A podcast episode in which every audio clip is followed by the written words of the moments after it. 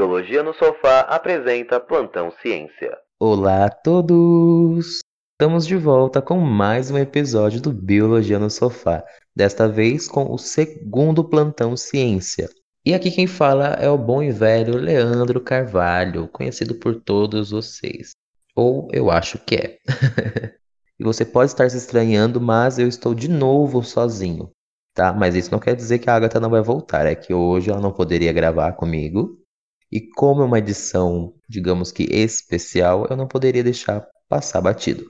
Hoje, o podcast completa exatamente um ano de existência. Olha, parabéns, parabéns, palminhas, palminhas. E é engraçado, porque eu comecei esse podcast sozinho também. Então, nessa edição de um ano, cá estou eu sozinho mais uma vez. Mas a Agatha voltará para os próximos episódios, tá? Então, isso não quer dizer que ela foi embora, gente. A gente não brigou, ela só tá um pouquinho resfriada, também não é Covid, tá tudo certo, tá? A bichinha tá legal. E é isso, tudo bom. Então, muito obrigado por vocês continuarem nos acompanhando.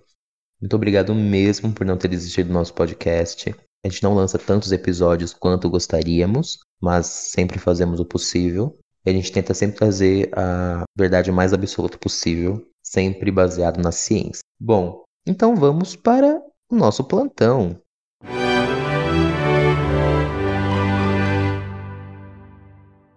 Cientistas identificam fóssil de tubarão com asas de 95 milhões de anos. Vulcão Montanha de Fogo volta a entrar em erupção na Indonésia. Gene comum em plantas é detectado em inseto.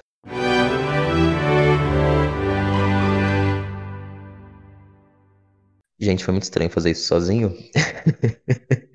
Mas tudo bem, né? Faz parte. Então vamos para nossa primeira notícia, que é uma notícia que eu inclusive adorei quando eu li. Falei, gente, que bizarro. A notícia que fala sobre cientistas que identificaram um fóssil de tubarão com asas, que tem 95 milhões de anos.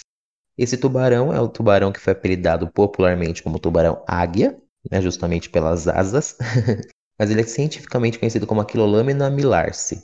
E ele é encontrado exclusivamente no Golfo do México, e ele tinha nadadeiras muito semelhantes com as raias que a gente conhece nos dias de hoje.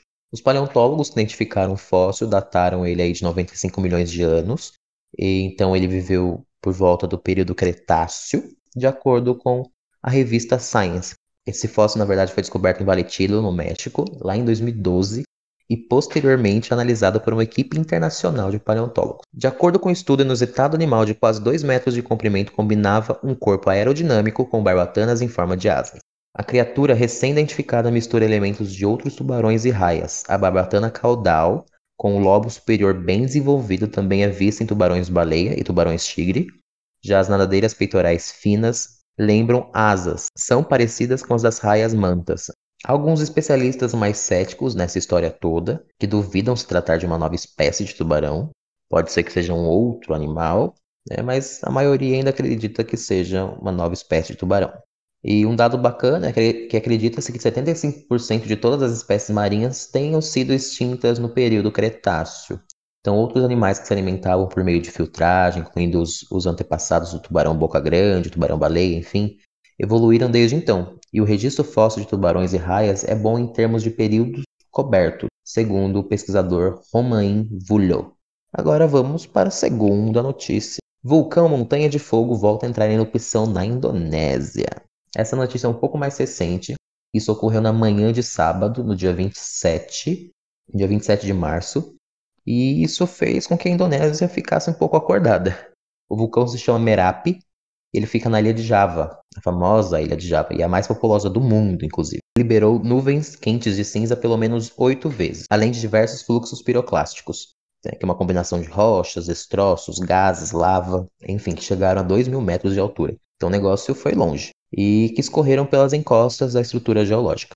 O Monte Merapi, né, que significa Montanha de Fogo, tem 2.968 metros de altura e fica localizado próximo à antiga cidade de Yogyakarta, a cerca de 400 quilômetros da capital, Jakarta.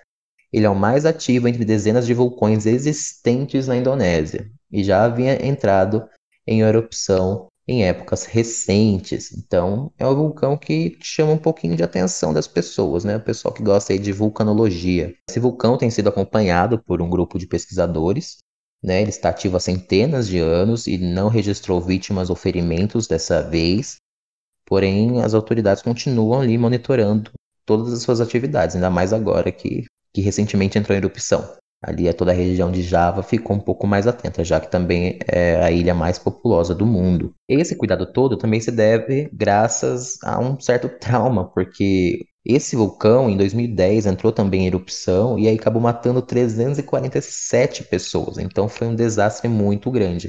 Ou seja, é, é totalmente compreensível essa preocupação toda das autoridades. E por último, um gene comum em plantas é detectado em inseto. Olha só, um estudo publicado no último dia 25 de março, no, na revista científica Cell, falou desse trabalho tão intrigante. Apresenta o primeiro exemplo de transferência genética natural entre uma planta e um inseto. Esse inseto se chama Bemisia tabaci, mais conhecida como mosca branca. Frequentemente se alimentava de safras e colheitas, inclusive é considerada uma grande praga por consumir e empestear lavouras pelo mundo todo. De acordo com a pesquisa, esse novo gene adquirido pelo inseto pode torná-lo invulnerável a uma toxina produzida por alguns vegetais, justamente para se proteger contra esses animais. Inibir sua ação, portanto, pode significar expô-las a essa toxina e diminuir a quantidade de moscas na lavoura. Ou seja, é um estudo muito importante.